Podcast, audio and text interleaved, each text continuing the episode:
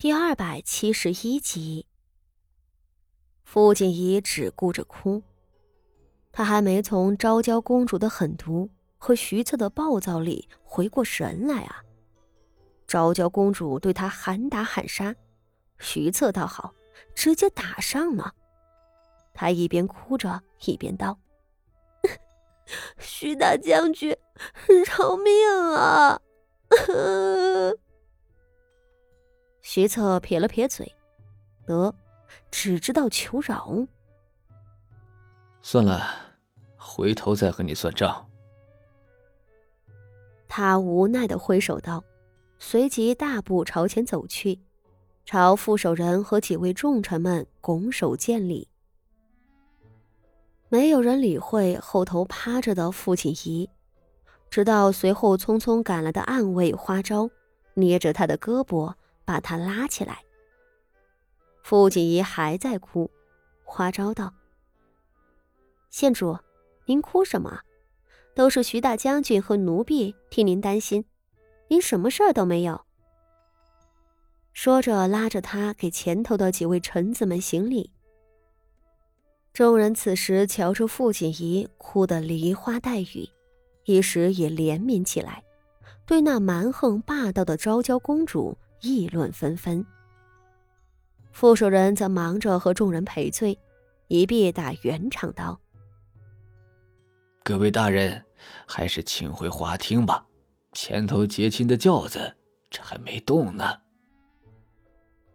徐策和臣子们都一同附和着，谁也不想再提起搜身的事情了。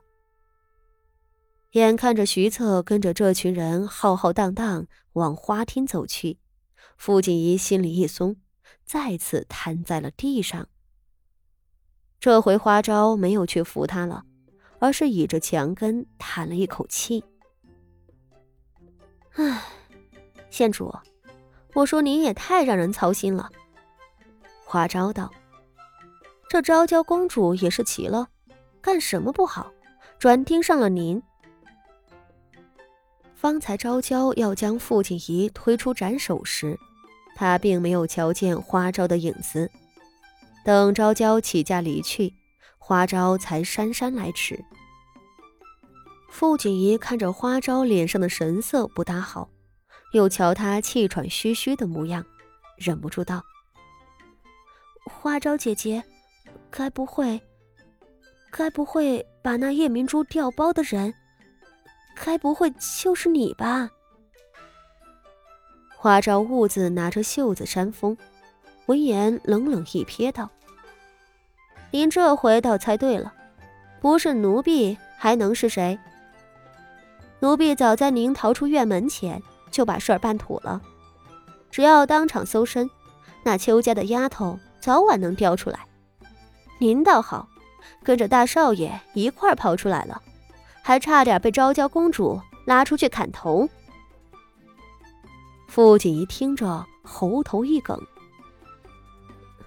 这，这真是麻烦你了。哎，也是我这个主子不争气，偏偏被昭娇公主视作眼中钉，七次三番的。傅锦仪低着头，面有愧色。花招瞧着他，也没给他个好脸色，又是冷哼道。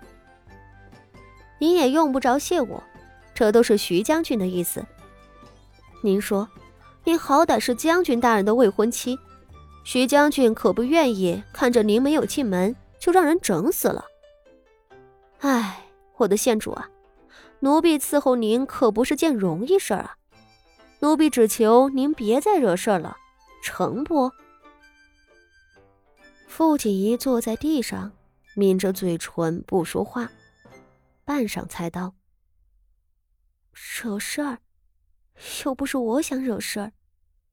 只是希儿可是我的亲兄，是我的命根子，我怎能眼睁睁的看着他被处死呢？”说着叹气道：“花招，我也不知是怎么回事，昭娇公主为何恨我入骨？”花招没说话。他定定的看着傅锦仪，两人这么四目相对，半晌没个动静。这么又坐了一会儿，华昭道：“县主，你也哭得累了，咱们先回芝兰堂吧。其实徐大将军对您的要求并不高，他只想让您好好活着，您能明白吗？”傅锦仪的嘴角一抽，好好活着。他也想好好活着呢。可他既有大仇未报，还有必须要保护的人，瞻前顾后，顾虑重重，他怎能只顾着自己活命呢？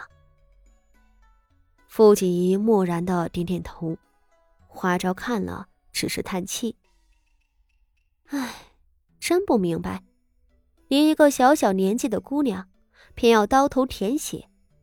也罢，也罢。”花招絮絮叨叨的念着，转眼将他搀起来，往芝兰堂去了。富家嫁女的喜宴，因着昭娇公主的搅局，再次成了一场闹剧。好在傅柔仪到底顺顺利利的坐着花轿出府门，张家那边也没有人敢抱怨什么。而那怒火冲天的昭娇公主。出了傅家，便打道回宫，直奔她母妃秋皇贵妃的宫室。到了皇贵妃跟前，昭娇公主怀着满腔的愤懑和委屈，扑在了秋皇贵妃脚底下，痛哭道：“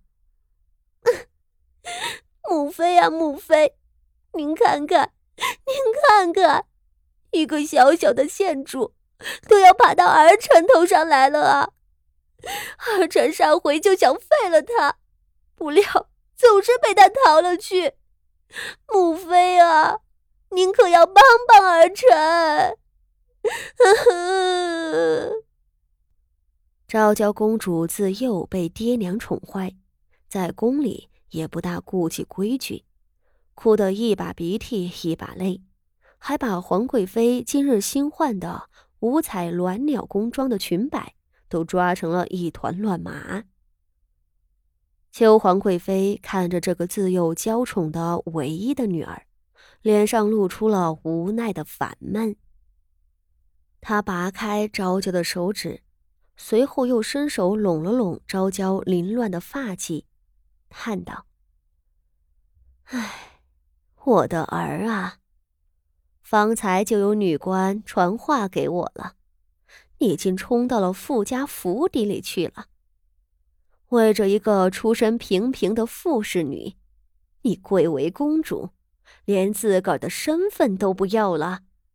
亏你还知道，她只是个小小的县主啊！